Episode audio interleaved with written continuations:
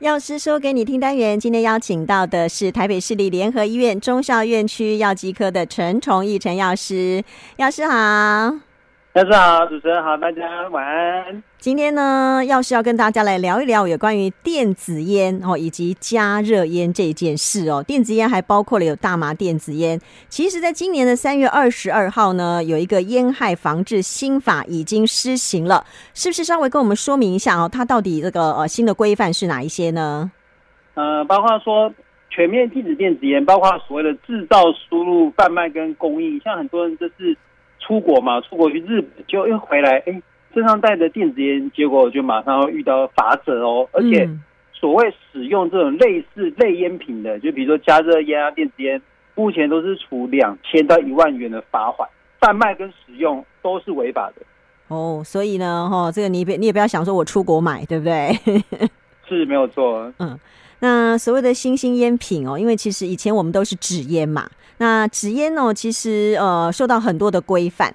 那后来呢？电子烟串起之后哦，它就游走在那个呃灰暗的边缘哦。像因为一开始是无法可管，但现在是有法可管了。所以我们要稍微跟大家聊一下哦，到底这个新兴烟品是什么呢？新兴烟品的话，像古代的话，他们都以为说烟品就是所谓的燃烧式的烟品嘛，就是那种有烟的。嗯、但是现在其实有烟的不一定是燃烧的，包括说像我们的电子烟，还有所谓的加热烟。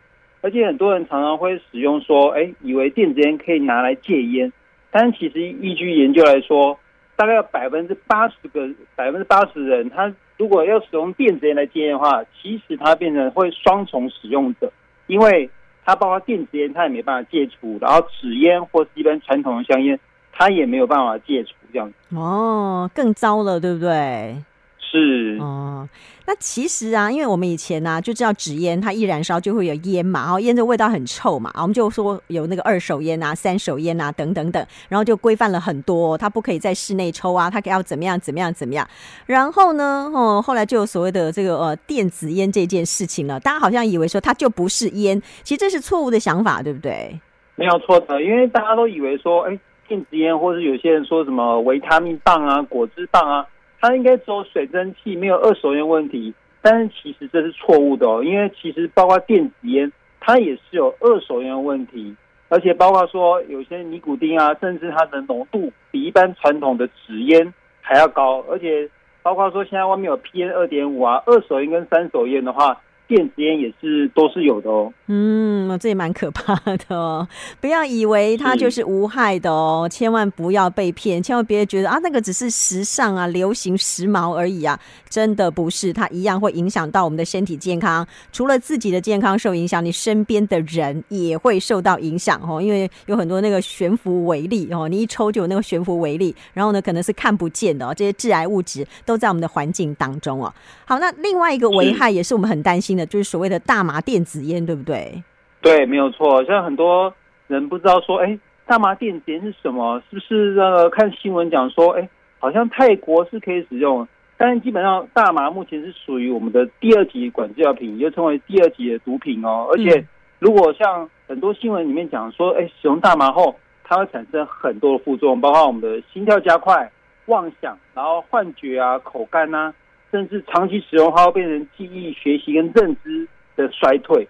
像之前有新闻报道说，哎，好像有一个女大生不是有发文分享说，她从十七岁开始吸了大麻三年，而且透露说班上一半以上都在使用大麻，后来才被大家所那个强烈的重视。嗯，这也蛮可怕的哦。而且有些时候可能她是在网络上购买的，我们更难去察觉了，对不对？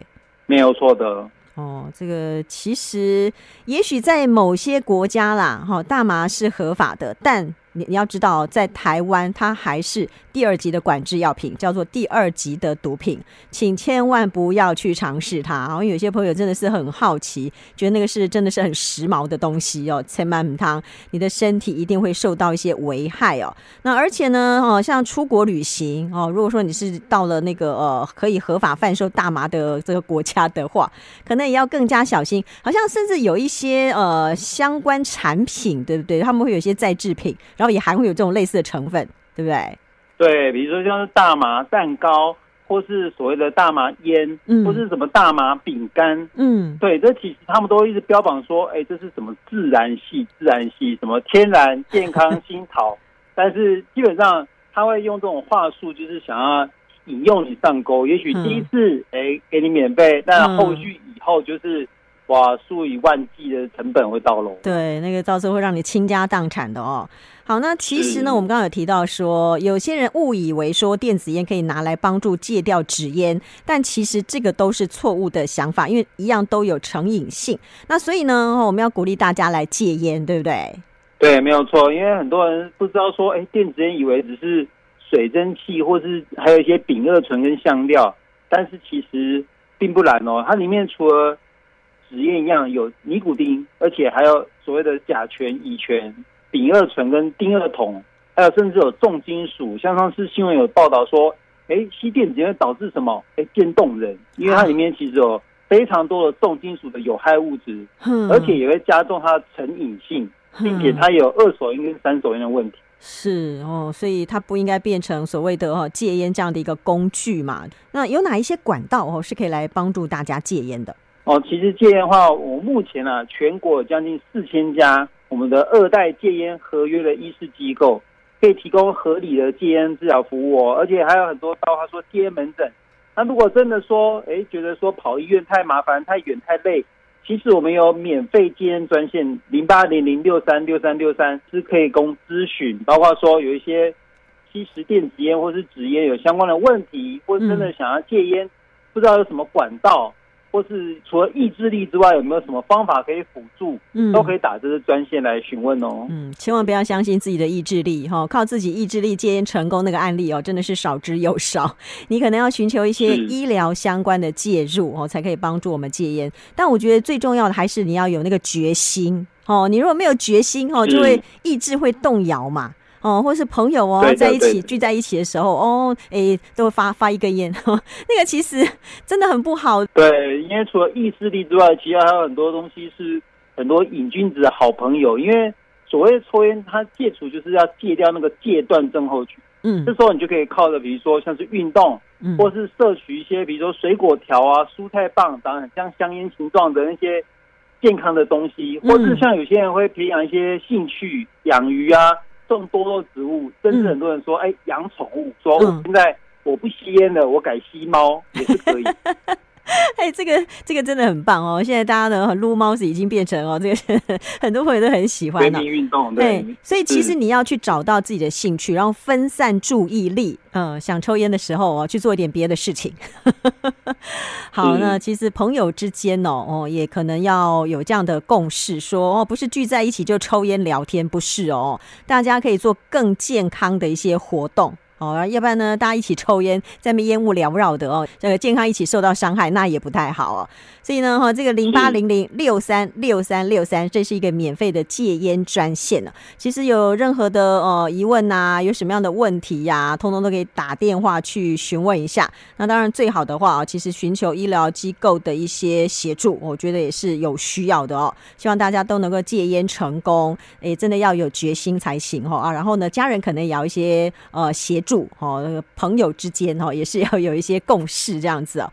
好，也希望大家摆脱哦这个烟害，因为真的是大家现在对于香烟这件事情，已经有点像全民公敌了。我之前有听过啦哦，就是有有人那个抽烟的人他说，哎，现在真的是很难找到一个可以合法抽烟的地方了，对不对？对的，而且也没有地方可以让我们抽，也没有戒烟品或者所谓的抽烟区这样。嗯，而且是个那个烟哦也还蛮贵的哦，所以如果想要省一点钱的话。